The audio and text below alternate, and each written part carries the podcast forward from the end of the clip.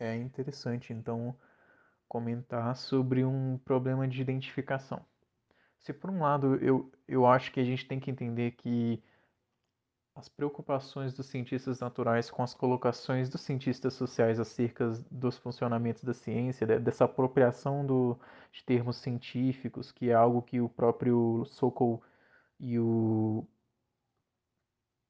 e o Brickmont vão usar no seu livro Imposturas Intelectuais, né? É uma preocupação válida, mas eles não fizeram isso sem pecar, entre muitas aspas.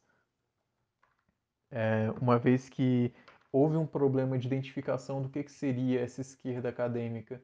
Na verdade, o próprio termo, né, como eu já problematizei na né, esquerda acadêmica, ele já é generalista demais é, e acaba imbuindo esse discurso de uma de uma um aspecto político que, que é desnecessário, uma vez que ele já abre a possibilidade para que, como eu já disse, ideólogos e farsantes, sim, eu estou usando o termo farsantes, como Olavo de Carvalho, para entrarem na discussão.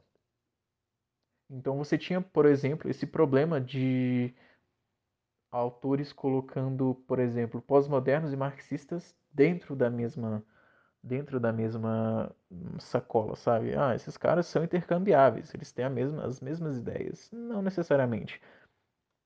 É uma vez que o marxista e o pós-moderno eles podem dividir entre si né, as concepções acerca de ciência, né, talvez a rejeição da modernidade, mas essa rejeição teria motivos diferentes.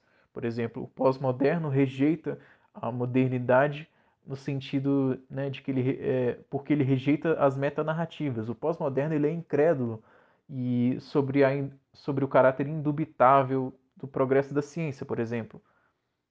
Ele não acredita em verdades universais nem eternas. O Harvey, por exemplo, né, é, David Harvey cita no seu livro, né, é, Condição da Pós-Modernidade, que verdades universais e eternas, se elas existem, não podem ser especificadas. Os pós-modernos con condenavam metanarrativas, né? interpretações é, amplas e esquemas como aqueles desenvolvidos por Marx e Freud e as caracterizavam como totalizantes. Eles, insisti eles insistiam né, na pluralidade de discursos de poder né, e suas formações, como em Foucault, ou nos jogos de linguagem, como no como em Lyotard.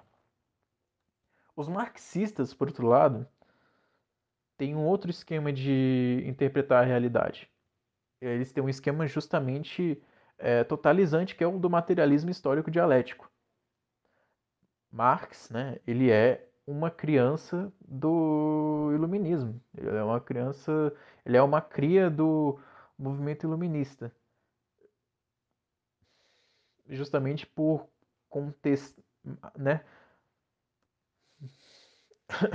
mesmo que contestando né, o pensamento utópico e iluminista da época, ele é um produto desse iluminismo.